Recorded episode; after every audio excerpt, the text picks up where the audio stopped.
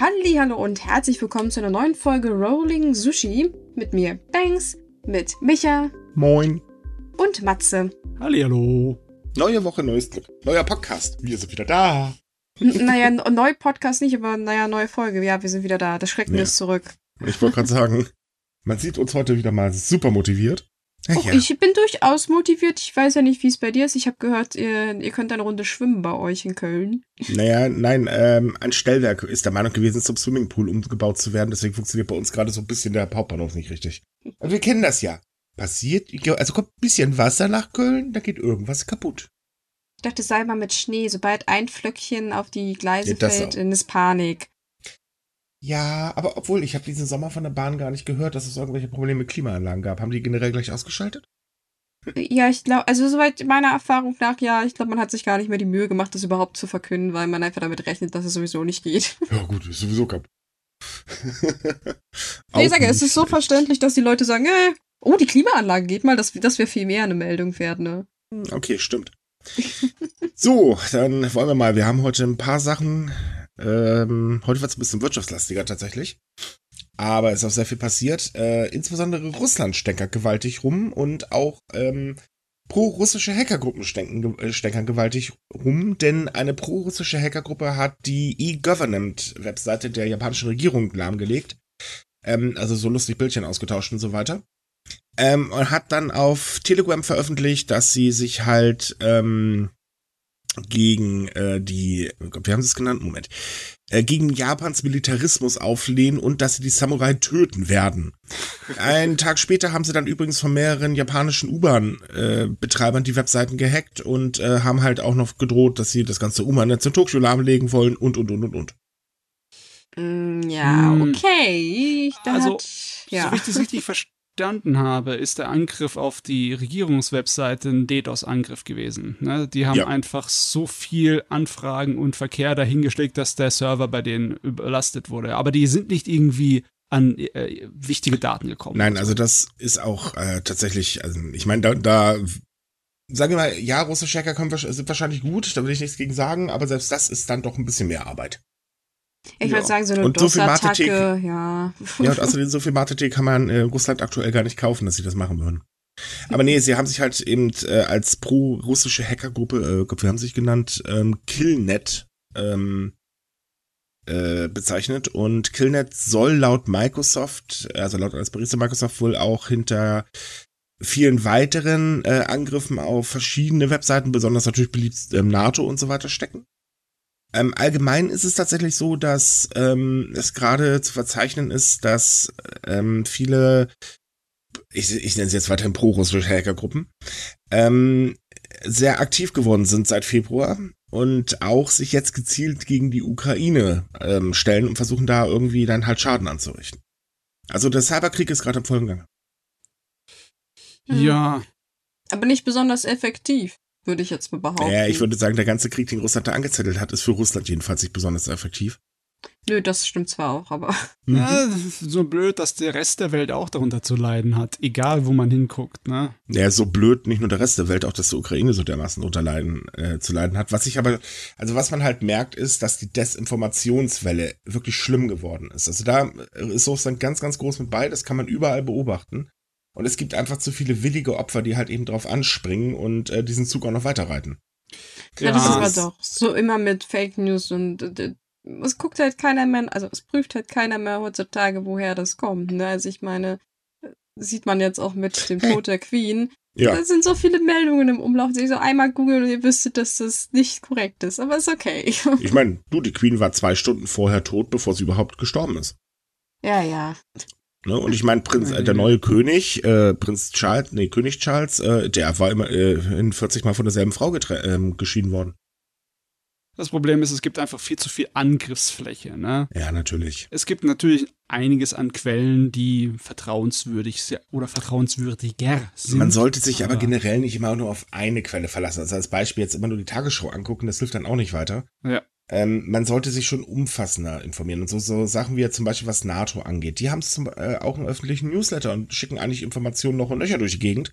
Äh, das muss ich übrigens sagen, ich bin da angemeldet, da kommt also einiges rein. ähm, dann liest man das halt mal direkt nach und nicht, verlässt sich nicht mal nur auf Übersetzung und so weiter. Es gibt schon durchaus Quellen. Was man halt nicht machen sollte, ist auf so merkwürdige Webseiten, wo du nicht mal im Impressum findest, äh, sich verlassen. Und das ist in der Regel sowieso Blödsinn. Und das übrigens, Problem eine Fernsehserie namens Maischberger gibt es nicht. Es ist ja nicht nur die Seiten, sondern auch tatsächlich auch die Netzwerke, ne? Egal, ob es in Telegram-Gruppen Mhm. sind, WhatsApp-Gruppen, Discord-Sachen oder etc. viel mehr. Oder gibt es ja so viel, wo dann halt möglich ist, äh, den Leuten sonst was zu erzählen. Und äh, je nachdem, wie du auffähig, äh, so aufnahmefähig bist für, da glaubst du das oder nicht. Ne? Also man muss auch ganz ehrlich sagen, Fake News sind teilweise unglaublich schwer zu erkennen. Also die sind wirklich teilweise sehr gut gemacht. Da kann, man kann immer sagen, ich habe gesunden Menschenverstand, ich falle nicht drauf rein. Ah, das würde ich jetzt nicht unbedingt sagen. Das kann immer mal passieren.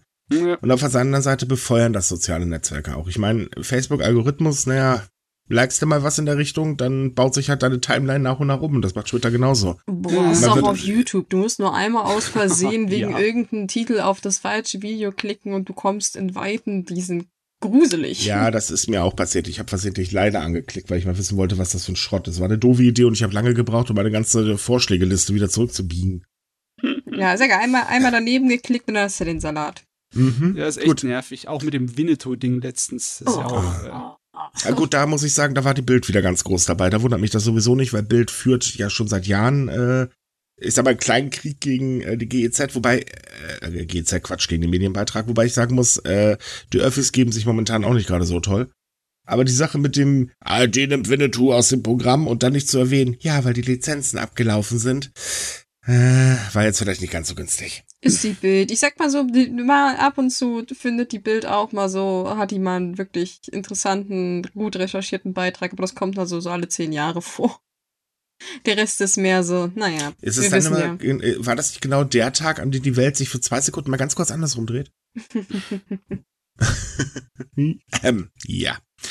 So, ähm, okay, machen wir mal weiter mit Japan. Ähm, es ist so, dass jetzt der liebe Premierminister ein, also mehr oder weniger ein Maßnahmenpaket vorgestellt haben. So allzu viel ist noch nicht bekannt, um halt eben die Inflation zu bekämpfen. Denn in Japan steigen die Preise mittlerweile auch sehr, sehr heftig an und es wird jetzt auch in den nächsten Wochen mit einer weiteren äh, Preiswelle ähm, gerechnet. Auch noch im Winter wird eine kommen und die Inflation hätte noch lange nicht ihren Höhepunkt erreicht in Japan.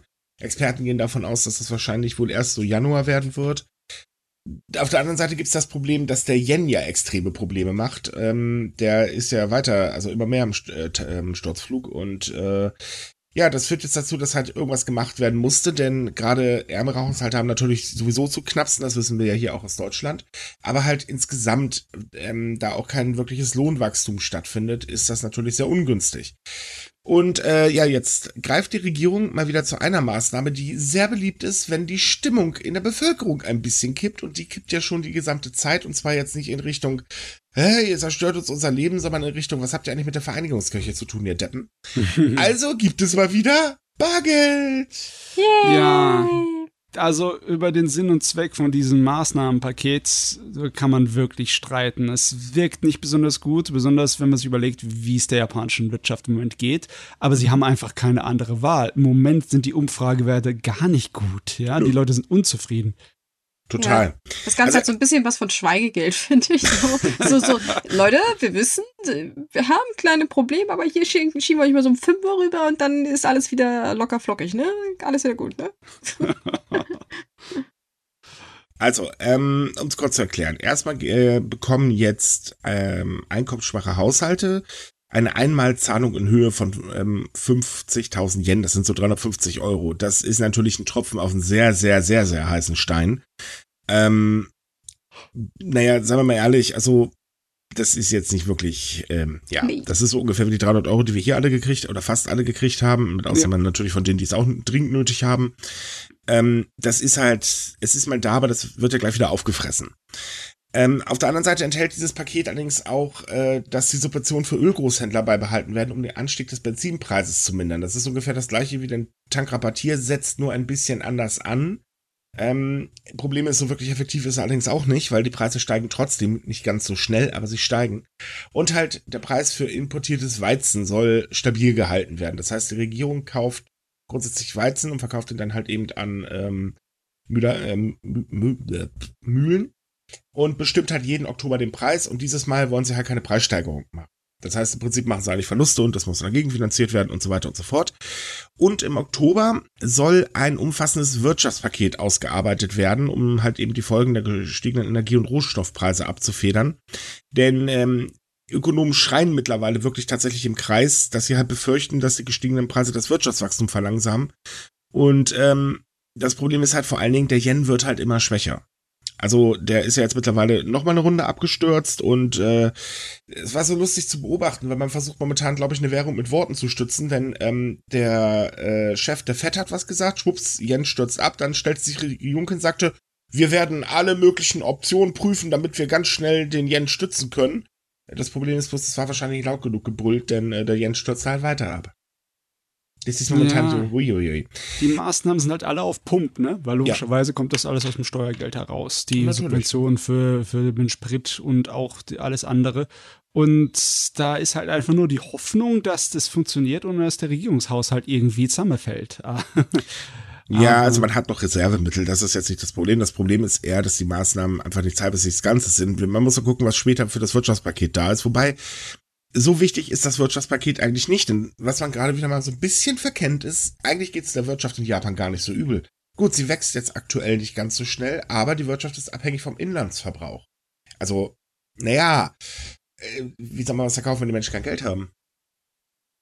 Ja. ja. Und das mit dem Lohnwachstum hat ja auch nicht geklappt. Also es hieß ja, ja, wir werden um 3,5 Prozent erhöhen bei den letzten ähm, äh, Lohnverhandlungen im Frühjahr da hat der Premierminister auch äh, wirklich ne, dazu aufgerufen, Leute, macht mal ein bisschen was. Das Problem ist, große Unternehmen haben das gemacht, okay, aber naja, die alle darunter irgendwie nicht, weil die halt gesagt haben, Leute, wir haben hier gerade einen Preisanstieg noch und nöcher das können wir uns nicht wirklich leisten. Oder beziehungsweise wir packen es auf Halde, damit wir halt später noch ein bisschen mehr Geld haben. Ja, wir haben ähm, auch letzte Woche drüber geredet, wie viel Prozent äh, der japanischen Arbeitsgemeinschaft hier Teilzeitarbeiter sind. Richtig. Und die sind definitiv weiter hinten dran an der Prioritätenliste für eine Gehaltserhöhung. Ganz genau. Mhm. Das ist, macht die ganze Sache nämlich daher ein bisschen schwieriger. Ähm, wie gesagt, es ist immer eine gute Idee, jemanden zu unterstützen, aber man muss halt vielleicht gucken, ob nicht vielleicht auch langfristige Maßnahmen ähm, vielleicht was bringen würden, weiß nicht, Deckelung des Strompreises oder wie auch immer. Ähm, ich bin ja, weiß Gott, jetzt kein Ökonom, der das da alles genau beurteilen kann. Ja, Gott sei Dank. Aber ich finde, eine Einmalzahlung ist, lindert gerade in der Situation ein bisschen. Klar, natürlich, macht es ein bisschen besser, aber längerfristig gesehen keine so gute Idee. Also längerfristig ändert sich nichts, weil die Preise steigen ja trotzdem weiter. Ja, eigentlich ändert es gar nichts, weil es ist wie so ein Pflaster auf ein gebrochenes Bein kleben. Ja. Du hast zwar so irgendwie was gemacht, aber das eigentliche Problem wurde nicht gelöst. Ich meine, die genau. Regierung verspricht sich davon halt ein kleines bisschen bessere Umfragewerte. Ich frage mich aber, ob es dazu kommt. ich meine, äh, da ist noch eine Menge andere äh, Süppchen grade, am Kochen. Ne, du willst gerade zu meinem Lieblingsthema rüber switchen. Kann das sein? ich weiß nicht. Ich muss nicht unbedingt switchen. Das ich. Das ist wirklich nur ein Gedanke, der mir gerade so gekommen ist. Das war nicht geplant. Das ist aber die perfekte Überleitung zu meinem absoluten Lieblingsthema, das ich mittlerweile nicht mehr hören kann, weil ich so viele Artikel drüber geschrieben habe. Denn okay, okay. kommen wir mal zu dem Staatsbegräbnis von Shinzo Abe. Oh, Dagegen wehrt sich natürlich immer noch die gesamte, also also mittlerweile fast schon die gesamte Bevölkerung gefühlt. Problem ist halt, es wird definitiv nicht abgesagt. Nö, stattdessen hat man jetzt dann fröhlich äh, am Donnerstag war das, ähm, die netten Staatsoberhäupter vorgestellt, die bisher zugesagt haben. Aber also zwei Tage davor hat man dann noch gesagt, ja, also wir haben ja gesagt, das wird so 250 Millionen Yen kosten. Die Kosten sind mittlerweile auf 1,4 Milliarden gestiegen. Ja, Faktor 5, ha? Mehr als das Sechsfache. Oh, okay, ich kann nicht rechnen. Grund dafür ist halt eben, dass natürlich auch die Sicherheit äh, und der Empfang der ausländischen Würdenträger ordentlich Geld kosten wird. Ja gut, das ist klar, aber trotzdem. Oh, und ich muss, glaube ich, nicht erwähnen, dass das nicht so gut ankommt. Hm, ja. Woran hast du das gemerkt? An den Petitionen oder an den großen Demonstrationen vor Regierungsgebäuden? Sowohl als auch. Ja, die also, Bevölkerung ist definitiv not amused. Ja, vor allem, sie wird ja noch not amused. Also es ist, wo gemerkt jetzt, ähm, wir werden jetzt mal die Themen ein bisschen nacheinander bringen. Äh, tut mir einen Gefallen, falls ihr jetzt irgendwie beim Autofahren den Podcast hört, fahr kurz rechts ran, ihr werdet gleich kräftig lachen. Ähm, also so viel zum Disclaimer. Nee, es ist tatsächlich so, dass ähm, die, also das Begräbnis äh, halt wirklich nur beim ganz kleinen Teil der japanischen Bevölkerung ankommt, weil man halt einfach sagt, Leute, ihr seid doch wohl nicht ganz heiter in der Birne. Denn der Punkt ist, erstens kommt immer mehr raus, äh, was es so im Hintergrund für eine Gemeuche, äh, also für, für eine Absprache und so weiter äh, es gegeben hat. Und zum anderen ist es halt so, natürlich, es wird teurer, dann ist auch die Befürchtung, hier wird man gezwungen nachher im Prinzip ähm, äh, zu trauen, obwohl man das gar nicht will. Und das ist jetzt äh, immer so eine Sache, weil Abe wird im Ausland sehr hoch gehalten. Äh, das kann man allerdings eigentlich gar nicht so in Japan sehen. In Japan ist er eigentlich eher ziemlich unten durch, würde ich sagen. Also beliebt ist er definitiv nicht, was man nachvollziehen kann. Und äh, jetzt ist es halt so, dass eine Bürgerinitiative ähm, im Büro des japanischen Premierministers dann mal eben kurz eine Petition mit über 400.000 Unterschriften übergeben hat. Allerdings war die Antwort vom Kabinettschef Yosaku Matsuno, ähm, dass man doch bitte verstehen muss, dass das Ding stattfinden wird. Ja, das sieht man auch an der Erklärung vom Premierminister von Fumio Kishida. Irgendwie wird da nicht äh, über na, das, der Willen des eigenen Volkes wird da nicht irgendwie angesprochen, sondern sie haben sich beschlossen, die Zeremonie abzuhalten, um halt allen Ländern, die so viele Beileidsbekundungen uns eingebrockt haben, um das wertzuschätzen, dass sie unseren Abe doch so gemocht haben. Ja, ähm, ist das, was ist das hier? Ist das wie die Olympischen Spiele? Ist das eine Veranstaltung für die Welt? Klar, da fühlt Japan selbst sich nicht unbedingt äh, da eingeladen, beziehungsweise ein bisschen übergangen. Ne? Naja, relativ. Also ich meine, es ist immer der Gastgeber. Ähm, es gab ja auch wirklich sehr viele Beileidsbekundungen. Ich meine, das waren äh, 1700 ungefähr aus mehr als 260 Ländern und aber wurde auch in den höchsten Tönen gelobt. Das sieht man, wie gesagt, so ein bisschen als, äh, ja, das wollen wir machen, aber es ist halt auch so ein Prestige. Aber das große Ding, und das ist ja eigentlich im Prinzip ein Geheimnis, dass jeder weiß, wenn man niemand ausspricht, Abe braucht diese Staatsbegräbnis, äh, nicht Abe, Quatsch, ähm, Entschuldigung, ähm, Kishida braucht dieses Staatsbegräbnis. Denn er hat jetzt halt das Problem, naja, Abe ist weg, jetzt haben wir da eine amok laufende große Fraktion innerhalb der LDP, ohne die er nicht regieren kann, die aber blöderweise so dermaßen konservativ sind, ähm, dass selbst Merz vor denen weint auf die Knie fällt und sagt, ey, wenn ich groß bin, will ich so sein wie ihr. ähm, was also dazu führt, naja, man muss also jetzt ein bisschen Bauch pinseln und dann funktioniert das irgendwie, weil ansonsten kommt Kishida in seiner Regierung gar nicht weiter. Das Ding ist halt eben, man merkt gerade an dieser Situation, dass vor allen Dingen gerade im konservativen Lager die, die, ähm, die Bevölkerung überhaupt keine Rolle mehr spielt. Das ist denen einfach schnurzegal. Ja, ah. weil ausbaden müssen es ja nicht unbedingt sie, sondern jemand anders. Der Premierminister muss dafür gerade stehen, ne? Ja, die Fall schon, ja. Ja, und, und sie der haben halt, schwitzt wahrscheinlich gerade ziemlich ordentlich. Weil er ordentlich über, durch die Spiel, ähm, also durch die Schule tanzen muss, natürlich, klar. Es ist halt so, dass ähm, ohne Bauchpinselung hat er ein Problem, weil dann wird sich nämlich die größte Fraktion der LDP ganz ordentlich in die Politik einmischen, was sie ja sowieso machen wird. Also ich meine, das steht eh auf, äh, ist eh klar. Macht sie ja sowieso schon. Aber auf der anderen Seite ist es halt einfach auch so, ähm, dass er, er weiß ja auch, und das ähm, hat man auch schon durchblicken sehen. Naja, also es ist halt eben gut, man stellt ja jetzt ein Denkmal für jemanden hin, ähm, das zweite Denkmal im Prinzip dieser Art, ähm, neben ein Denkmal eines wirklich sehr großen Premierministers, der sehr, sehr viel für Japan getan hat. Und das ist halt eben schon wirklich ganz schön hart an der Grenze.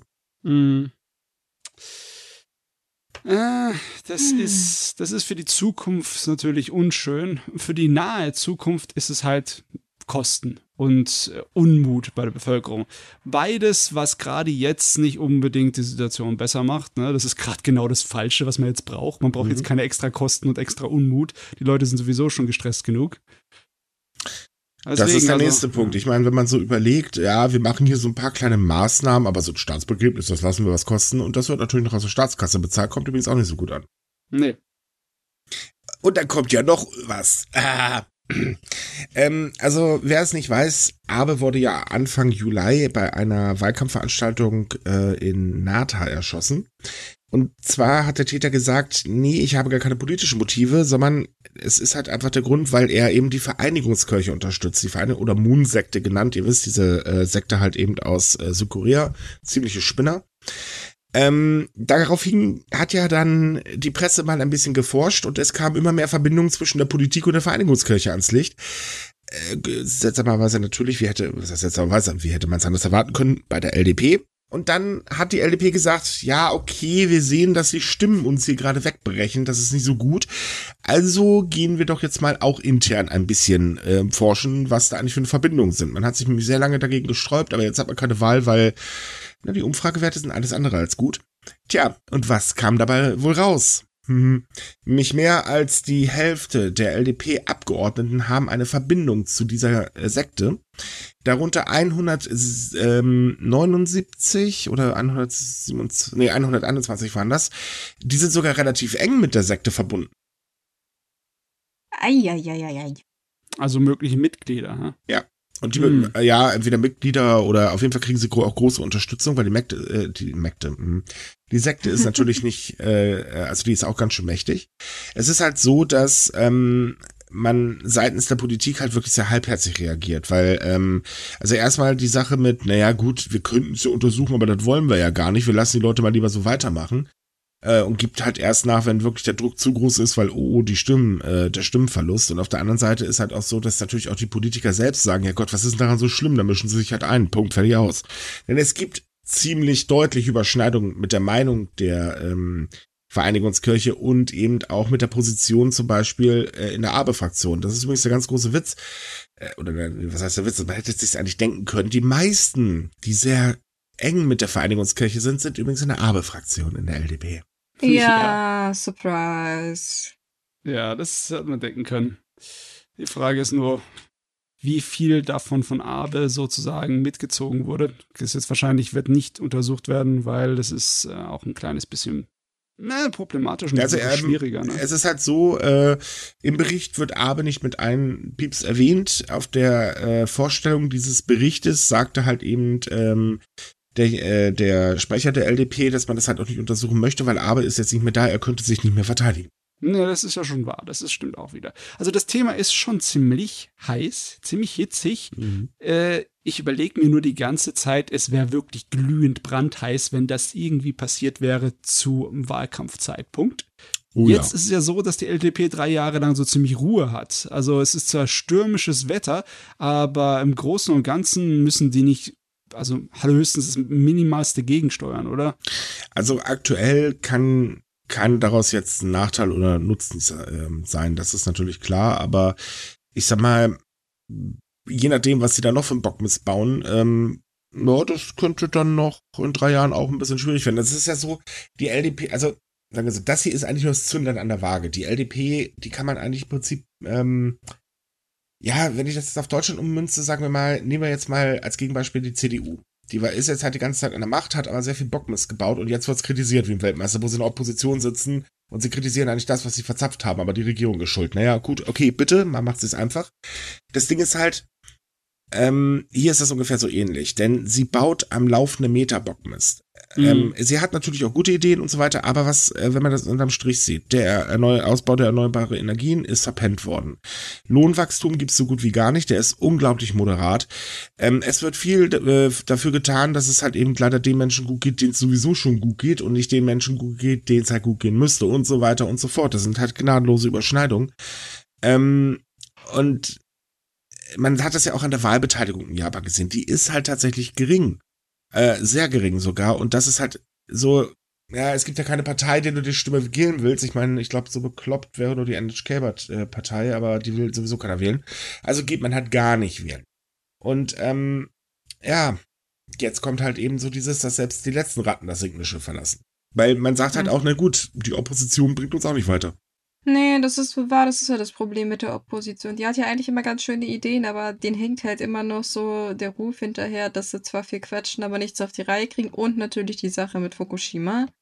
Ja gut, die Partei, die damals ja den Premierminister gestellt hat, die gibt's ja jetzt nicht mehr. Das ist ja, die habt ja fusioniert und so weiter und so fort. Aber die sind sich halt extrem uneins und super zerstritten. Hm. Bringt uns hm. also auch nichts äh, wirklich weiter. Das ist so das Problem. Ja, das Dumme ist halt, dass diese ganze Sache dann im Endeffekt auf die Gesundheit der japanischen Demokratie an sich schlagen wird. Ja. Auf die langfristigere Sicht, ne? Richtig. Weil, weil es jetzt halt keine direkten äh, schlechten Konsequenzen gibt. Mhm. Äh, und halt alle anderen Konsequenzen, die sorgen halt für mehr Verdrussenheit, ne? mehr Frust und weniger mit Mitspracherecht oder beziehungsweise Beteiligung an der Demokratie. Richtig. Das Und ist jetzt, alles. um mal ein konkretes Beispiel zu bringen, wie die LDP so arbeitet. Ähm, die, äh, Japan hat einige, oder im Japan-Steuersystem gibt es einige Vergünstigungen, um bestimmte Ziele zu erreichen. Also zum Beispiel, weiß ich nicht, ähm, um den Hauskauf für Autonomalverbraucher anzukurbeln, gibt's da halt dann eben äh, ein bisschen Entlastung bei der Einkommensteuer oder wie auch immer. Das sind einige Steuerentlastungen, die man da so hat. Aber es gibt auch Steuerentlastungen, da versteht eigentlich überhaupt keiner, warum es die gibt. Und die werden auch ganz liebevoll Subventionen für Unternehmen genannt. Weil Mhm. da ist vor allen Dingen extrem viel Lobbyarbeit hinter. Naja, und jetzt wurde halt mal ein bisschen nachgerechnet und es kam jetzt halt raus, nachdem man nachgerechnet hat, dass die Steuereinnahmen im Geschäftsjahr 2020 nur alleine wegen diesen Vergünstigungen, speziell die, ähm, äh, die Subvention, Anführungsstrichen, um 8,048 Billionen Yen verringert waren. Das sind 13 Prozent von den Gesamteinnahmen. 13 Prozent sind arg viel. Das ist ein Riesenbrocken. Das ist mehr als Inflation jetzt hier irgendwo schafft. Richtig. Also es ist so, die aktuellen Steueranreize, die gerade möglich sind in Japan, belaufen sich so auf äh, 367 Stück. Das ist so alles Mögliche.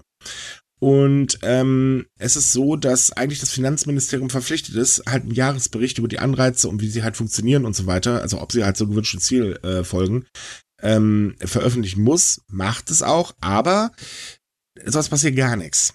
Und es ist halt so, äh, man soll halt auch die Wirksamkeit wirklich sehr genau überprüfen, aber naja, das prüft halt nicht. Äh, das passiert halt nicht. Und es ist halt auch so, dass ähm, jedes Jahr, wenn nachdem die Lobbyisten sich im Prinzip so ihr Stell dich ein äh, bei den äh, Ministerien gegeben hat oder bei den Ministern, äh, fliegen ganz viele Anträge äh, im Finanzministerium an, die eigentlich nur abgestempelt werden, äh, so nach dem Motto, ja gut, dann machen wir hier mal wieder eine. Ist ein super Ah. System. Hm. Ich, ich muss mir immer noch über die Zahl klarkommen. Das ist fast ein Achtel. Hm. Ne? Ein Achtel weniger an Steuern. Mhm. Das ist ein Riesenbrocken. Wenn man überlegt, wozu Japan die Steuern unbedingt braucht, weil der ähm, Haushalt eh am zu Platzen ge- aufgebläht ist, ne? Ja, dazu kommen wir aber gleich auch noch. Ja, es ist der. Wir, wir haben Oh, heute wir von haben allen heute- etwas. Ja, wollte ich gerade sagen, so viele schöne Botschaften heute hier bei uns. Alles hängen sie zusammen, ne? Ein Ja, vor allem- Netz. Ist halt auch dieses Ding, die Lobbyarbeit dahinter ist extrem. Also, wir kennen das oder hören das ja hier auch immer wieder bei uns. Ne? Da wird ein Gesetz, wie zum Beispiel jetzt dieses, äh, was war das, Gasumlage, da hat dann Unipa mal kurz mit geschnibbelt, äh, geschrieben, also der Konzern, der eigentlich damit gestützt werden sollte. Dass sowas nach hinten losgeht, dürfte klar sein, weil keiner, also kein Konzern schreibt dann ein Gesetz mit und äh, sagen wir mal, das, wovon er nicht extrem profitiert. Und das ist hier natürlich genauso. Die Lobbyarbeit äh, sorgt halt dafür, dass diese Subventionen ähm, ja doch sehr großzügig sind und immer wieder verlängert werden. Hm, ja. Ach, aber es ist halt so eine Situation, wie willst du das verhindern, ne? Indem man vernünftig prüft und das Finanzministerium vielleicht seine Arbeit machen würde. Ich meine ja nur, steht ja auch im Gesetz drin, dass sie es müssen. Ich meine, wenn man es wirklich ganz, äh, ganz genau nimmt, sind auch alle Firmen Teile von Japan und Teile der japanischen Demokratie. Und es ist nicht so, dass sie es nicht das Recht haben, zu versuchen, äh, um Steuervergünstigung zu kämpfen. Aber wenn es dann so ausartet, dass ein Achtel äh, Schwund ist von den Steuereinnahmen, dann ist es ja, dann ist es, ein Angriff auf die Demokratie, ist es. Das ist es nicht mehr mitstreiten. Aber das System läuft und läuft und läuft und läuft. Ja, fragt sich nur, welche Richtung. In die falsche, weil dummerweise Steuervergünstigungen für den Autonomalverbraucher sehr gerne gestrichen werden. Natürlich, Ähm, das wäre ja sonst sehr einfach. Ja, eben. Was aber alles so, die, was die Wirtschaft betrifft, das lässt man sehr gerne laufen. Ja. So, und weil wir gerade die ganze Zeit über Steuern gequatscht haben, kommen wir doch mal zu Steuerausgaben. Ja, denn die Anträge für den japanischen Haushalt 2023 laufen ein äh, oder trudeln ein. Man muss dazu sagen, das ähm, Haushaltsjahr in Japan beginnt grundsätzlich äh, Ende März. Das heißt also, ein Geschäftsjahr läuft halt immer von März bis März. So. Ähm, und jetzt sind halt so die Anträge da. Und ähm, das ist mal wieder ganz schön ordentlich. Das ist mich die zweithöchste Summe aller Zeiten in der japanischen, also beziehungsweise die zweithöchste Summe in der japanischen Geschichte. Mit insgesamt 110,05 Billionen Yen. Das sind 789 Milliarden Euro, die man gerne ausgeben möchte nächstes Jahr. Und da gibt es ein paar kleine Besonderheiten. Eine Besonderheit ist, dass ähm, die äh, Verteidigungsausgaben ganz extrem ansteigen. Also jetzt ungefähr auf, ähm, was haben sie beantragt? Äh, 5,56 Billionen Yen, das sind 39,8 Milliarden Euro. Aber in dem Antrag gibt es über 100 Positionen. Da steht gar nicht dabei, wofür, äh, wie viel die kosten werden. Ja, das hatten wir ja schon. Könnte letztens. also sehr teuer werden und man rechnet auch damit, dass das Ministerium im nächsten Jahr deutlich mehr Geld braucht. Man rechnet mit der doppelten Summe. Ja. Ich meine, das ist auch wie so eine Wundertüte, die aber noch nie Gutes hervorgebracht hat. Es ist leider Gottes auch so ein Problem, dass es schwer so den Leuten auszureden ist, weil halt es ist immer noch eine krisenartige Situation im ostasiatischen Raum. Ne? Es ist nicht so, dass äh, China ganz lieb und brav ist zu all seinen Nachbarn und Ja, Russland aber hat auch wir- nicht viel Nettes so- zu sagen über Japan. Okay, ne? seien wir mal ehrlich, aber warum will Japan sich denn unbedingt Drohnen anschaffen, also Angriffsdrohnen? Man weiß ja nie, wann man sie brauchen könnte, ne? Lieber mal im Regal stehen haben, dann ist man wenigstens vorbereitet, frei nach dem Motto. Also die, ja, die Idee mit dem äh, Argument, dass man stark darstellen muss, ne, in der Nachbarschaft, damit die anderen gar nicht erst versuchen, mit einem Unsinn zu treiben, Mhm. das funktioniert nur der Hälfte der Zeit, meiner Meinung nach. Weil, Ja, definitiv. mein, wenn man aufrüstet, dann rüsten die anderen auch mit auf. Das, das ist einfach äh, nicht unbedingt äh, der ideale Abschreckungsfaktor, ne? Ja, wobei bei Russland könnte es halt schwierig sein. Das stimmt allerdings. Das ist richtig. So, der größte Posten ist mit äh, 33,26 Millionen Yen, das sind so ungefähr 283 Milliarden Euro. Ähm, äh, tatsächlich ähm, das Gesundheitsministerium, da die Rentenzahlung und die medizinischen Kosten in Japan wirklich explodieren, was ja kein Wunder ist, dank der schnell alternden Gesellschaft. Ähm, da gibt's jetzt auch ein Problem, was halt immer offensichtlicher wird. Naja, es gibt halt bald nicht mehr genug junge Leute, die das Ganze noch stopfen können. Gibt's jetzt schon nicht mehr, aber das wird halt auch immer schlimmer. Ja, und es gibt keinerlei ja, Maßnahmen, Alternativen oder kein Plan dafür. Ne? Also die Richtig. Idee, dass sie einfach Gastarbeiter holen von außen, wird, äh, das wird bei der japanischen Regierung, so wie sie jetzt existiert, nicht einfach durchgehen. Das, das werden die nicht machen. Nein, definitiv nicht. Nee, definitiv So, es gibt übrigens noch einen Posten und das ist halt eben der Posten, der, naja, man muss ja auch mal Zinsen seiner Schulden irgendwie decken und daher wurden dafür 22,99 Millionen Yen, das sind 164 Milliarden Euro, ähm, beantragt, damit man das halt auch noch irgendwie im Griff hat, denn die Verschuldung des Landes ist mehr als doppelt so hoch wie die Wirtschaftsleistung. Also macht man neue Schulden, um, Um die, die alten Schulden. Schulden zu bezahlen? Ja, Big Brain Move. Nee, Ja. also eine Umschuldung ist eigentlich manchmal gar nicht so schlecht, aber hier funktioniert sie definitiv nicht. Nee, das ist, also ich habe keine Ahnung von Wirtschaft und Finanzen, aber selbst ich weiß, dass das eine blöde Idee ist. Oder zumindest eine ziemlich sinnlose Idee. Ja, man, man sieht, wie viel das ist, wenn es ein Fünftel vom Haushalt ausmacht. Ne? Mhm. Ja, das ist schon ein Brocken für die Äh, es, ist, es ist schon wirklich heftig. Ja, aber es gibt auch eine gute Nachricht äh, aus der japanischen Politik, denn Japan lässt sein umstrittenes Einwanderungsgesetz fallen mit der Begründung, dass man das gar nicht schafft bis zur nächsten, äh, also bis, ähm, ich glaube im Herbst, also jetzt irgendwann nächsten Monat sollte das vorgelegt werden. Ähm, ja, das schafft man halt nicht, das muss weiter verarbeitet werden. Also umgearbeitet werden. Und jetzt hat man es halt ganz aufgegeben. Ich meine, es gibt auch ordentlich Protest dagegen. Tatsächlich übrigens letzten, am letzten Wochenende waren landesweite Proteste dagegen. Das ist mal was ganz Neues. Mhm. Denn es gibt immer noch so ein paar klitzekleine Probleme mit äh, dem Gesetz und äh, weil das die Situation nicht wirklich verbessert und die Situation jetzt ist schon echt schon beschissen. Äh, wir denken äh, mal an den Tod der 33-jährigen Sri Sri Lankerin und das ist ja nicht der einzige Tod, da gab es ja noch ein paar andere. Ähm, die halt in die Mühlen des ähm, Systems geraten ist. Und naja, jetzt haben sie halt gesagt, nee, also komm, wir lassen das, das, da kommen wir nicht mehr weiter. Ganz ehrlich, so ist es mir lieber, als wenn sie versucht hätten, das durchzuboxen. Weil ich meine, sie hatten praktisch, also der Gedanke dahinter, der war irgendwie nachvollziehbar und sie haben es eigentlich gut gemeint, aber die Umsetzung war halt miserabel. Man hat halt gesagt, man möchte das alles ein kleines bisschen schneller machen und halt, dass die Leute nicht so lange dort in diesen Einrichtungen sitzen. Äh, Das Konzept dahinter war aber halt das, was eigentlich problematisch war, weil es war im Prinzip so, ja, stellst du den Antrag zweimal und der wird abgelehnt, dann Schützikowski, ne? Mhm. Mhm. Um, man muss dazu sagen, es stößt noch was anderes ganz böse auf. Und zwar mittlerweile auch bei einem immer größeren Teil der Bevölkerung.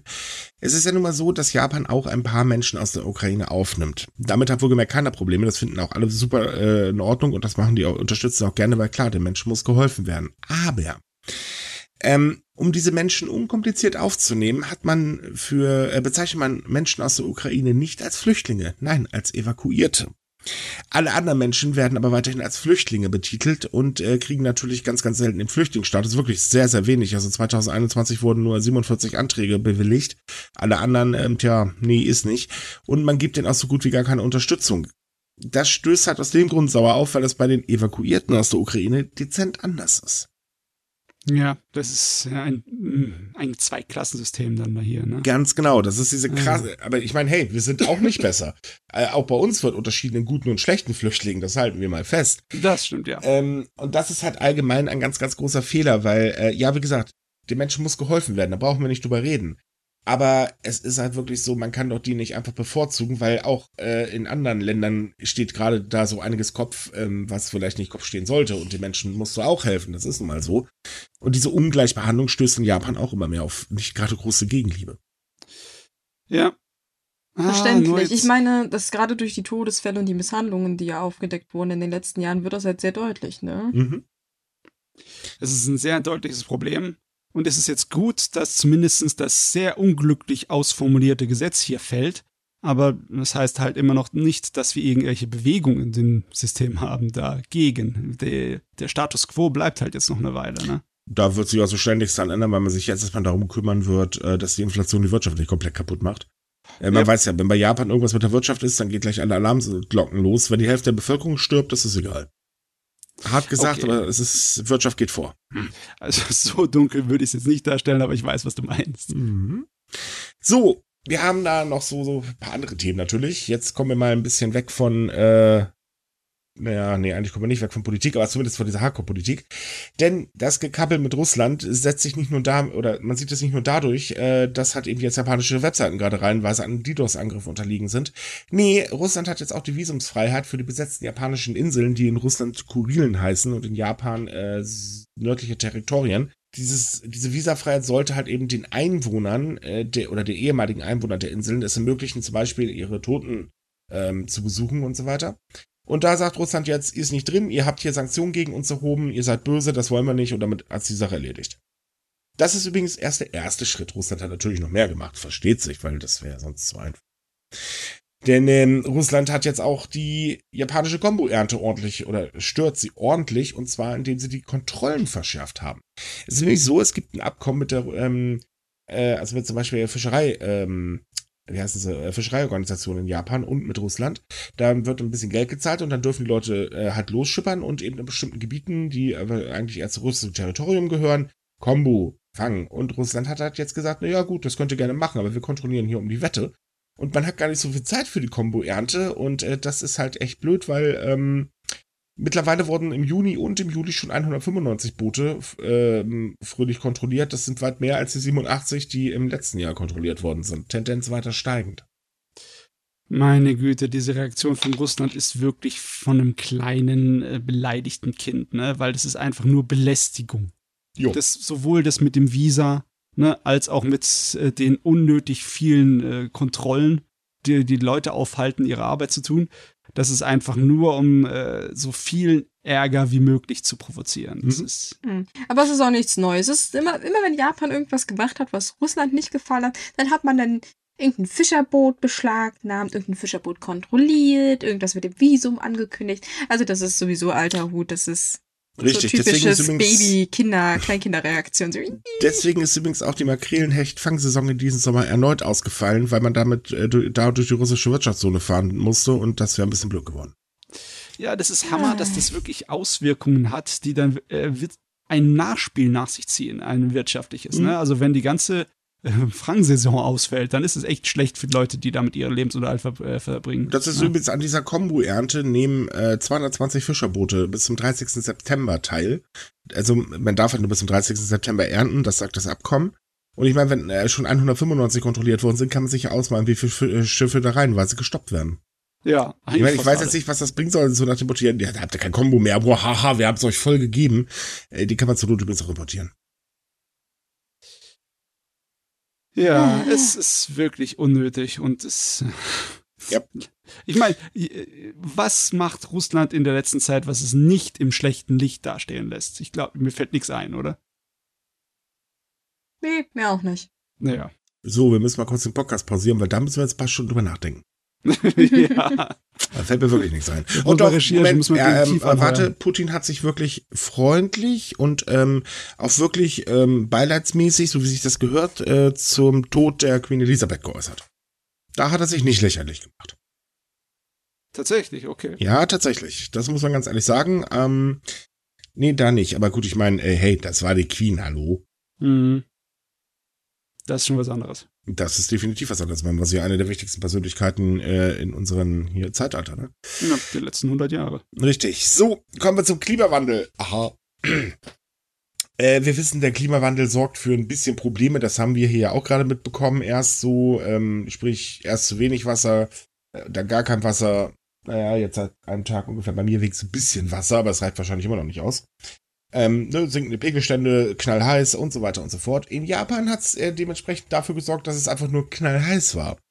Und jetzt hat eine Studie ähm, sich das Ganze mal genau angeguckt und hat die äh, gesagt, also Leute, die Wahrscheinlichkeit für die Rekordtemperaturen haben sich in diesem Sommer um das 240-fache erhöht, dank des Klimawandels. Und äh, es wurde halt auch eine Gegenstudie ohne Auswirkung vom Klimawandel oder die messbaren Auswirkungen des Klimawandels ähm, durchgeführt. Da wäre dann die Wahrscheinlichkeit im Prinzip im Minusbereich gewesen.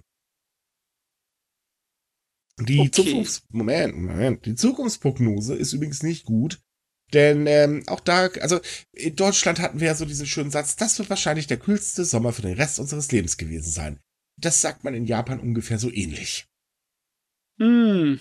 Okay, das ist schon eher verständlich, weil diese anderen Sachen von wegen äh, 240-fache Wahrscheinlichkeit, das ist irgendwie, ähm, ja, das ist irgendwie so schwer nachzuvollziehen, ne? Das sind halt Zahlen. Was wollen wir mit Zahlen anfangen? Jo, das äh, stimmt. Also, wer bedenkt, wer, dieses Jahr gab es einige Tage, da war das, äh, die Temperaturen weit jenseits der 35 Grad. Ähm, Ja. Und das ist super unangenehm. Wer den japanischen Sommer kennt, weiß, er ist nicht schön. Nee, definitiv nicht. Es waren halt zu viele Tage, die zu Ja. heiß waren. Ne? Deutlich mehr als im letzten Jahr. Und wenn es, es, wird- es soll halt so weitergehen, äh, das ist, ähm, ja, das wird nicht witzig. Hm. Okay, dann ja, muss man sich darauf einstellen. Das ist jetzt unsere Zukunft, beziehungsweise unsere, ja, unser Alltag. Im in Japan wird er wahrscheinlich irgendwann so eine Tourismus-Sommerpause für Sommer einführen. Will ja eh dann keiner hinfahren. Siesta einführen. Ne?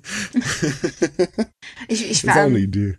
Ich warte nur noch auf diese dystopische Vorstellung, dass es am Tag einfach so heiß ist, dass das ganze, also unser ganzer äh, Alltag umgedreht wird. Also, dass wir alle abends arbeiten gehen und am Tag schlafen. Das ist auch Kannst so du eine bei so Vorstellung. einer Hitze, also jetzt ohne Witz, bei so einer Hitze schlafen geht's noch? Dafür Was gibt es soll ja? Klimaanlagen. Unsere Energiekonzerne freuen sich schon. Ja, nee, das geht ja nicht. Die kriegen ja den Ausbau der Energie gar nicht mehr hin. Also, so ganz gut wird das, glaube ich, nicht funktionieren. Oder dann ist es wie Alf. Alle Menschen haben tagsüber ihre Klimaanlagen eingebaut, äh, ähm, eingeschaltet und die Erde war am Arsch. ja, ja was hat man dann in Zukunft anderes übrig, außer seine Autos verkaufen und stattdessen Solaranlage auf sein Dach zu batschen, weil die könnte die Klimaanlage dann betreiben im Sommer. Das stimmt allerdings. Wie wär's, wenn wir jetzt einfach mal versuchen, das Ganze doch ein bisschen zu begrenzen, was den Anstieg angeht und nicht volle Kanone mit grinsendem Lächeln in die Katastrophe rennen? Also, Oh ich meine ja nur. Schade nur, dass einige Leute dann hier wieder über mehr Kohlekraftwerke nachdenken und so, ne? Das ist aber. Ja, ich weiß auch, ich habe der AfD letztens zugehört und mir gedacht, ich glaube, die haben eine Klatsche. Ähm, wir haben gestern tatsächlich, ähm, hatten wir Köln eine Ratssitzung, die, ähm, also Köln ist da sehr, sagen wir mal, freundlich, die Informationen beizugeben. Da war ein Antrag der AfD drin, da stand allen Ernstes, man soll sich darauf berufen, dass äh, Kohlekraftwerke die Energie der Zukunft ist. Äh, ja, einer sehr kurzen Zukunft. Einer heißen Ja. Zukunft. Das ist so ungefähr das Problem. Aber okay, machen wir mal weiter. Wir wollen jetzt mal nicht über diese komischen, ähm, na egal, wir wollen jetzt nicht über die sprechen. Ähm, wir haben ja noch eine andere Geschichte, die fand ich persönlich wieder mal so richtig schönes Ding von, ah, wie kann man nur? Japan hat an der Sprachschule ähm, die Lizenz entzogen, weil sie eben einen ausländischen Schüler misshandelt haben. Und zwar war das eigentlich schon ganz schön ein heftiger Fall in meinen Augen. Es ist nämlich so, dass dieser Schüler vorhatte, die Schule zu verlassen, weil er war halt einfach nicht ganz so zufrieden mit dem, was er da geboten bekommt. Und ähm, naja gut, warum nicht, sucht er sich eine neue.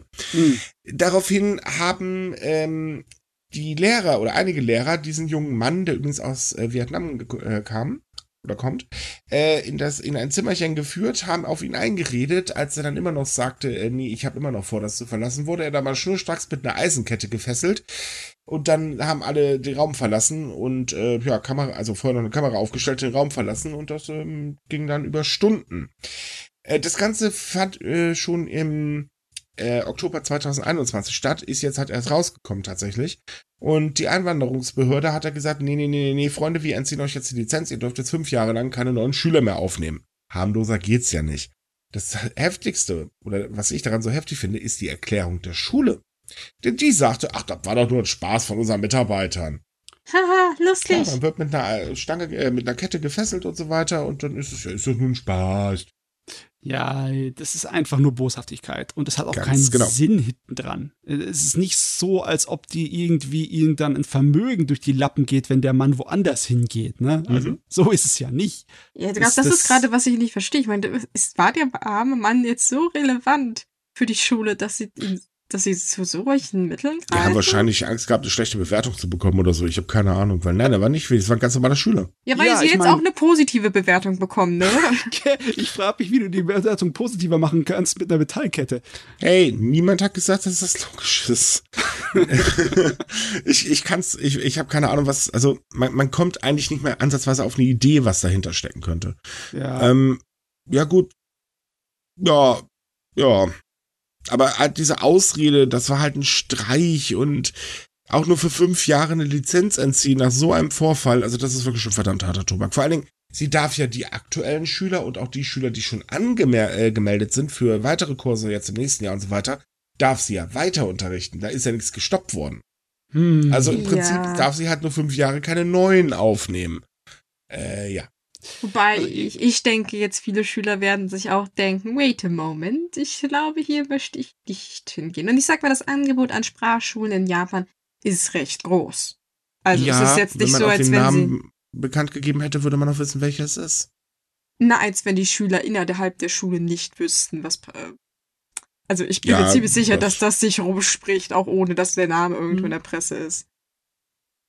Ja, gut, das natürlich schon, aber es, es ist halt schon so eine Sache, wo man sich halt so denkt, Leute, äh, ge- geht's euch eigentlich zu gut, oder was?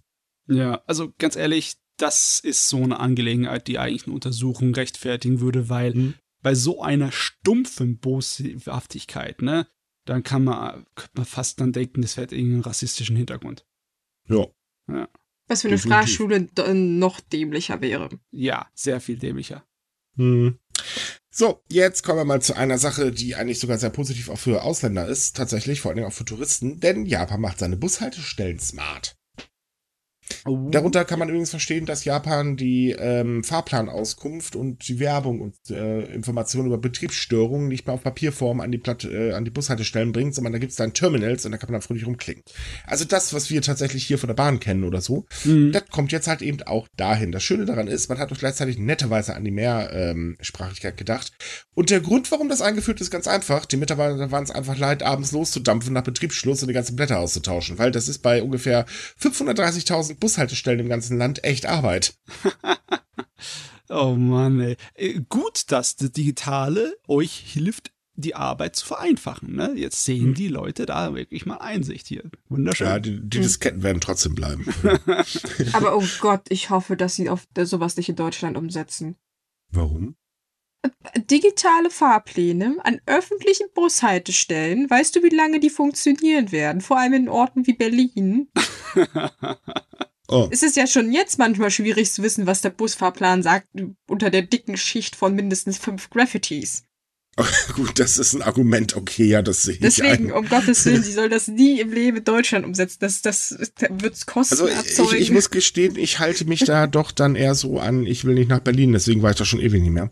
Oh, das ist nicht nur in Berlin, glaub mir. Das ist vielleicht Ja. in ländlichen Gegenden weniger so. Ich weiß nicht, wie es in Köln ist, aber trotzdem, also das Phänomen Vandalismus Also an Bushaltestellen ist historisch belegt in Nee, Deutschland. in Köln, in Köln geht's tatsächlich. Hm. Also finde ich erstaunlich, aber das geht tatsächlich. Also man kann zumindest den Plan noch lesen. Hm. Aber äh, bei uns setzen sie auch sehr stark auf Apps etc. und so weiter. Ja, aber es ist halt so äh, eine Sache, wenn man so überlegt, Japan, man denkt immer voll modern mit allem drum und dran und jetzt geht's dann mal mit der Digitalisierung der äh, Ja, Bushaltestellen. Um. Ganz ehrlich, die, die Bahnhöfe sind schon länger viel weiter voran, was sowas angeht. Und auch zum Beispiel, wenn du als Ausländer in Japan unterwegs bist und kannst japanische Schriftzeichen nicht gut oder gar nicht, dann kannst du bei der Bushaltestelle doch meistens trotzdem halt das in römischer Schrift drunter steht. Kein Problem, ne? Äh, bei, bei, bei der äh, Zug, Entschuldigung, bei dem Zug. Ne, bei der Zugstation.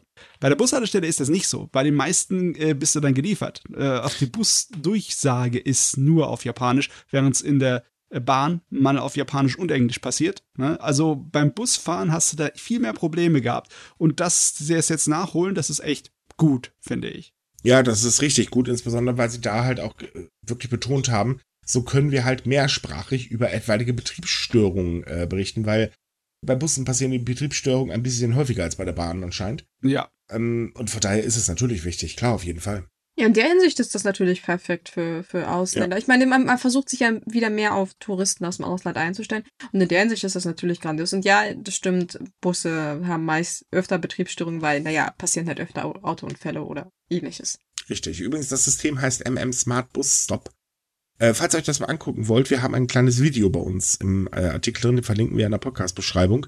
Das ist, äh, also man hat sich da schon Mühe gegeben. Hm.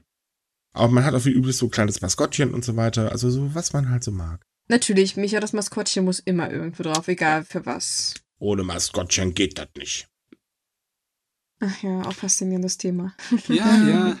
Meine, was So. Sach, welche, welche Sachen halt die Digitalisierung vorantreiben? Ne? In anderen Ländern ist es die Pornografie, in Japan ist es definitiv das öffentliche Verkehrswesen. Stimmt, was ist eigentlich mit den, ähm, mit den autonomen Bussen? Da hatte man doch auch irgendwie jetzt was Großes geplant, dass die jetzt so langsam über die Straßen dackeln in Japan. Äh, man setzt jetzt gerade auf etwas größere Golfwagen in, ähm, äh, in ländlichen Gebieten mit den Bussen. Das dauert noch eine Weile. Hm. hm, Aber ja, man hat zumindest die Gesetzgebung schon auf den Weg gebracht. Ja, ja, Ja. das ist, glaube ich, ganz gut, weil war nicht irgendwie letztens der Bericht, dass Tesla-Fahrzeuge nicht bei Kindern stoppen? Äh, keine Ahnung, ich verfolge Tesla nicht. Ich habe das Nö, mitbekommen. Das war ja. sehr herrlich. Da, da war ein Video, wo halt äh, das eine Fehlfunktion des automatischen Bremssystems hat halt dann die Kinderpuppe mal einen Haufen gedonnert und das äh, hat natürlich dann Tesla versucht, das Video aus dem Netz zu nehmen. Das gab den Streisand-Effekt, aber sofort. Ja, ja, ja. Ja, also wie gesagt, ich beschäftige mich auch nicht mit Tesla. Ich habe halt auch nur dieses Video gesehen und dachte so, ah ja, das ist vielleicht für den Straßenverkehr nicht so gut. Hm. So, kommen wir mal zur japanischen Armee. Ah. Was Ja. habt ihr diesmal angestellt? Naja, es wurde, also, ähm, eigentlich ist das sogar super cool. Also, ah, ouch. Was macht ihr, wenn ihr mal ein bisschen mehr Hunger habt? Äh, Zum Kühlschrank gehen? Mhm, das ist aber bei der japanischen Armee definitiv nicht drin. Denn da gibt es ein Problem. Es gibt nämlich immer mal wieder so ganz kleine Regelbrüche und meistens handeln die, tja, um Essen. Und jetzt äh, hat sich halt eben ein Offizier hingestellt und sich ganz offen entschuldigt, weil äh, ja ein Mann ein paar Brötchen zu viel bei der Essensausgabe gegessen hat. Ja. Und dann wurde der auch noch diszipliniert. Dafür, dass er sich ein Brötchen mehr beim Frühstück genommen Zwei. hat? Uh. Das geht ja gar nicht. Ja, das ist eben der Punkt. Also es ist so, äh, vor allen Dingen auch so die Aussage des ähm, ranghöchsten Offiziers der LSDF, ähm, also äh, er sagte nämlich übersetzt, es war, er war eindeutig bereit, mehr zu essen, als ihm zustand. Wenn man sowas schon hört, dann nur, oh. Und dann Das- kam noch die Bedauerung, dass man dann dies nicht im Vorfeld verhindert hat. Und am Ähm, Ende seiner Rede gab es natürlich die übliche tiefe Verbeugung, um sich zu entschuldigen wegen zwei verdammten Brötchen. Ja, also da macht sich die, da machen sich die Selbstverteidigungsstreitkräfte wirklich lächerlich, dass sie so Erbsenzählermäßig, so Karitenkackermäßig hinter den Regeln hinterhergehen, ne? Ihr kriegt eure Portion und es gibt nicht mehr und nicht weniger, ne? Es, Mhm. wird, es wird, nach Vorschrift wird gegessen. Das ist, das ist, äh, ja, das ist peinlich. Also, wir rekapitulieren mal diesen ganzen Fall, weil das ist natürlich jetzt eine Sache, das muss man ja wissen. Also, Mhm. ähm, es ist halt so, dass ähm, es ist vorgesehen, dass Militärangehörige sich zwischen Brötchen und einer Schüssel Reis als Beilage zum Frühstücksmenü entscheiden müssen. Der Täter, ähm, nennen wir ihn jetzt mal Frank B., nein, also der Täter, nahm halt beides und wurde dann von einem Cafeteria-Mitarbeiter ermahnt und er gab daraufhin das Brötchen zurück. Äh, anschließend wurde dieser Vorfall allerdings ein, äh, ähm, also ging er los und hat diesen Vorfall eigenständig seiner Einheit gemeldet. Und er gab dahin an, dass er die Reismenge reduziert hatte und es deshalb davon ausging, dass er halt eben zusätzliche Brötchen nehmen könnte und so weiter und so fort. Und die, ne? Ja, und dann. Also hat er die Brötchen noch nicht mal gegessen? Nö, hat er zurückgegeben. Das heißt, er wurde für, für etwas bestraft, was eigentlich noch nicht mal stattgefunden hat. Oh, ist das, ist das arschig. Ne? Es ist halt ein sehr gering, äh, geringfügiger Verstoß, aber es geht halt um Steuergeldern, übrigens umgerechnet in Höhe von Moment. Ähm, ne, die Höhe steht gar nicht ganz so fest, aber es sind nur ein paar, es sind, glaube ich, nur 0,schließlich tot Yen oder so. Ähm, ja. Aber übrigens, das ist nicht der einzige Fall. Es gab auch schon einen Riesenskandal um das beliebte Freitagscurry. Weil sich da auch Leute bedient haben, die es hätten nicht essen sollen? Genau. Nee, nee, ich glaube, das war irgendein Offizier hat das Curry, das übrig geblieben ist, was eigentlich hätte weggeschmissen werden sollen, dann halt äh, entweder selber verputzt oder äh, mitgebracht für seine Untergebenen. Ne? Seine Untergebenen, genau, seine Untergebenen durften es essen. Und da ist halt ein Schaden von 122 Euro entstanden. Es führte zur Kündigung. Oh, erinnert ihr euch, vor Jahren gab es mal so eine ähnliche Story in Deutschland. Das war nicht beim Militär, aber ich glaube, das war irgendwie eine, eine Frau, die hat beim Catering gearbeitet und die hat es gewagt, nach dem Catering, nachdem das Essen halt praktisch in den Müll hätte kommen müssen, dass sie sich ein Brötchen oder zwei Brötchen genommen hat und die wurde dann auch gefeuert, weil das Firmeneigentum ist und sie dafür hätte bezahlen müssen und sie hat im Prinzip Diebstahl begangen und ich dachte auch so, es ist natürlich auch um Längen besser, das einfach wegzuschmeißen. Ne? Ja, ich, ach, also ich kann das überhaupt nicht nachvollziehen. Ich meine, klar, ich verstehe, dass man sagt, uh, wir wollen unbedingt sicher gehen, dass man gut mit den Steuergeldern umgeht. Geht. Aber ist es nicht für größere Verschwendung von Steuergeldern, wenn man den Scheiß dann wegwirft? Es also ich meine, das Brötchen war doch schon da und das Curry auch. Also das war doch schon bezahlt in dem Moment. Das macht doch keinen, den Kohl nicht fett, ob das jetzt jemand auf ist oder ob es in den Müll läuft. Ja, ja. Also es geht nicht wirklich um den Geldwert und auch nicht wirklich darum, äh, dass man Essen verschwendet oder nicht, sondern es geht schlicht um einfach um äh, so das Image zu wahren, dass da die ja, Leute natürlich. wirklich den verdammten Regelungen hinterhergehen. Das Problem daran ist, ne, dass wenn ich eine Sache gelernt habe von meiner Zeit bei der Bundeswehr, dann, dass beim Essen nicht gespaßt wird, ja. Nichts zerstört Moral, so schlecht wie fehlendes Essen oder ja. die Essensprobleme und daraus einen so großen Elefanten zu machen, ja, aus dieser Mücke. Das ist eigentlich vom taktischen her, von der Art und Weise, wie man Männer führt in einer militärischen Organisation, richtig schlecht. Warte, ja. es geht ja noch weiter. Ach, es kommt noch mehr, okay, los, Michael. Es gibt aber nämlich bei den Streitkräften in Japan noch ein gewaltiges Problem. Die Mahlzeiten sind verdammt klein.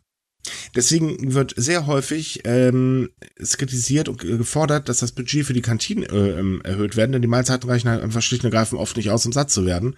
Und da nimmt man dann so das Gegenteil, äh, oder als, als Gegen, ähm, äh, Argument nimmt man halt die US-Militärstützpunkte in Japan, denn da können sich die Soldaten wirklich satt futtern ohne Ende. Und es ist halt nicht ungewöhnlich, dass gerade ähm, äh, also sehr viele ähm, Angehörige dann halt eben einfach gemütlich ähm, ihr Essen im Supermarkt kaufen müssen, weil einfach diese Kantinenportionen so mickrig sind. Uh, äh, das, ganz das, schlimm. Ganz ja, schlecht. Das, schlecht, schlecht. Das unterstreicht mhm. eigentlich nur Matzes Punkt, mit einem leeren Magen will keiner kämpfen. Und wartet der Grund, Moment, es gibt sogar, also es wurde ja geprüft und so weiter, ob die Portionen ähm, angemessen sind und nicht. Man gab zum Schluss, sie sind angemessen und dann sie äh, orientieren sich an den Aus, äh, Aufgaben des einzelnen Mitglieds, also das, was er zu tun hat, so viel darf er halt auch essen. So, nach dem Motto, und dann kam die Aussage, wenn sie zu viel essen, nehmen sie zu. Dann fällt es ihnen schwerer, ihre Aufgabe zu erfüllen. Okay. Gott, die, diese Begründungen, diese Ausreden, genauso wie das davor mit, von wegen, er hat dann Steuergelder verschwendet. Ja, was ist denn bei der Armee nicht von Steuergeldern finanziert? Äh, finanzieren die dich durch die, die, hauseigene Viehzüchtung oder was? Äh, ich das, bin ich immer noch nicht Geld, fertig. Oh Gott, ich wollte gerade sagen, Geld, weißt du, für irgendwelche schwachsinnigen Militärprojekte, die sowieso nicht funktionieren, haben sie aber nicht für eine zweite Schüssel Reis. Moment, Moment. okay, okay. Ähm, ein Sprecher des Verteidigungsministeriums sieht übrigens den Grund für diese Probleme mit dem Mittagessen äh, oder überhaupt mit dem Essen nicht etwa darin, dass da vielleicht zu wenig serviert wird oder oder oder. Nee, es ist die laxe Moral der Truppe. Aha. Ach, die sollen sich also, die sollen also noch froh darüber sein, dass sie da am Hungertuch nagen. Na, mhm. Ja, nee, das ist, das, das ist wirklich Ah. ganz peinlich. Das ist sehr erbärmlich. Ne? Richtig, so, und dann gab es natürlich noch einige Beschwerden über die Strenge der Strafe, ähm, die man hier jetzt in dem Fall ausgeteilt hat. Und natürlich auch mit der Forderung eben, dass Soldaten doch so viel essen dürften oder können sollen, bis sie halt satt sind, sagte das äh, Verteidigungs- äh, Verteidigungsministerium, dass jeder SDFS-Soldat nur so viel essen darf, wie ihm zusteht. Ähm, die Zuständigkeit wird ja übrigens dann natürlich von irgendwelchen, äh, Entschuldigung, weil ich sie so nenne, Korinthenkackern festgelegt. Ja, Ja, weil also was einem Soldat zusteht, jetzt mal ganz ehrlich, ist, dass er satt wird. Das stimmt. ist- steht das, hast, eigentlich- das also- hast du schön gesagt, ja. Weil man könnte es so sagen, auch Soldaten sind Menschen und eigentlich hat jeder Mensch das Recht darauf, satt zu werden. Ja, aber Ja. richtig. Also ich meine ja nur. Vor allem, ich, ich, die sagen ja, es wird ja darauf äh, ausgerechnet, was für Tätigkeiten die haben. Aber ich meine, so funktioniert das nicht. Ich, Nee. das, wenn das ein, weiß ich nicht, ein Zwei-Meter-Kerl ist, der den ganzen Tag zwar nur am Schreibtisch sitzt, der futtert trotzdem wahrscheinlich mehr als irgend so ein Spindeldürrer, der draußen, keine Ahnung, äh, Baumstämme schmeißt oder so. Also das ist, das ist ein komplett merkwürdiges Konzept. Also funktioniert das nicht. Ja, und, Ja. Kopfarbeit verbrennt auch Kalorien, das Ja. wissen wir, ne? Außerdem kommt natürlich Stimmt. noch der eigene Stoffwechsel hinzu. Der eine, der braucht halt ein bisschen mehr. Also, wie gesagt, ich habe dafür kein Verständnis. Ich glaube, dafür kann man auch kein richtig Verständnis. leid, ja. Da- Das ist der Punkt. Ich glaube, dafür kann man kein Verständnis haben, weil hier trifft einfach normal, also wirklich Realität auf ähm, Bürokratie gepaart mit äh, halt eben Regel äh, ähm. Und dann kommt halt so was bei raus. Das ist doch halt totaler Blödsinn. Aber Also- nachher, wenn es dann wirklich mal darum geht, oh, wir brauchen jetzt hier dringend unsere Armee, dann sollen sie Höchstleistungen bringen, sind aber noch nicht mal richtig voll gegessen, um da, äh, also ähm, haben noch nicht mal die ganze Energie dafür, weil wenn du ständig zu wenig kriegst, das lässt sich auch im Energiehaushalt äh, ähm, spürbar. Äh, also das, das lässt sich auch im Energiehaushalt merken, ist ja wohl logisch. Ja, ja, logischerweise. Oh Mann, ey, ich frag mich, ob's da, es muss doch irgendwelche Verantwortlichen bei der äh, japanischen Selbstverteidigungsstreitkräfte geben, die dann hier sich die einfach nur noch in einem Loch vergraben müssen, weil sowas da soll doch nicht an der Öffentlichkeit ausgetragen werden. Müssen oder wollen? Ich befürchte eher wollen, weil es so peinlich ist. Also, ja, Man kann ja so eine. Suppenküche für Soldaten aufmachen. Das ist bestimmt so peinlich, dass sie sich überlegen, was zu ändern. Weil das ist so das beim japanischen Militär. Du musst das richtig schön bloßstellen. Bei der Bundeswehr funktioniert das nicht, weil die sich selbst meistens bloßstellen. Aber in Japan Aber Moment, Moment, würde Moment. das Ich hab, gut mir- also laufen. Ohne Witz, damals, als wir ähm, mal öfters also, ähm, bei der ähm, Kaserne mitessen ähm, durften, als Zivi und so weiter, das war wirklich gutes Essen. Also da muss ich sagen, Hut ab. Die Kantine ist wahrscheinlich das Beste an unserer Truppe. Hm, ja, ja. Bei uns ist meistens auch so gewesen, dass es so eine Art von äh, Buffet-Stil war. Das Mhm. heißt also, du hast dir so viel genommen, bis du dann auf und satt warst und fertig. Leute, Ja, jetzt also- kriege ich Hunger. Ja, ich auch. Deswegen machen wir jetzt auch Schluss. Wir sind, wir sind durch mit unseren Themen. wir wollen dich ja nicht hungern lassen. Wir sind ja gute Vorgesetzte. Äh, Jawohl. Naja, okay, lassen wir das mal. Ja, Ich liebe wollte Leute, gerade sagen, Micha, gefährliches Gewässer. Okay, Nee, wir, kappeln nee. Uns, komm, wir kappeln uns gleich weiter, wenn das Mikro aus ist. Also, liebe Leute, dann hoffen wir mal, dass ihr mal wieder genauso viel Spaß hattet wie äh, ähm, wir hier bei den ganzen Themen und dass ihr nicht die ganze Zeit mit Kopf auf der Tischplatte gelandet seid oder wo immer ihr unseren Podcast hört. Übrigens, ihr könnt uns gerne mal schreiben, wo ihr unseren Podcast hört. Wir sind ja einfach mal neugierig. Mal sehen, wer der Kurioseste ist. Ähm, also, wenn es euch gefallen hat, liked uns, wo immer ihr uns liken könnt, empfehlt uns weiter, folgt uns, wo immer ihr uns folgen könnt und äh, wenn ihr weitere Japan-Themen haben wollt, dann kommt auf sumikai.com, da haben wir jeden Tag was für euch. Möchtet ihr mit irgendwelchen anderen Japan-Fans oder so quatschen, dann kommt in unsere Facebook-Gruppe. Und ansonsten wünschen wir euch wie üblich eine gute Woche. Bis zum nächsten Mal. Ciao. Tschüss. Tschüss.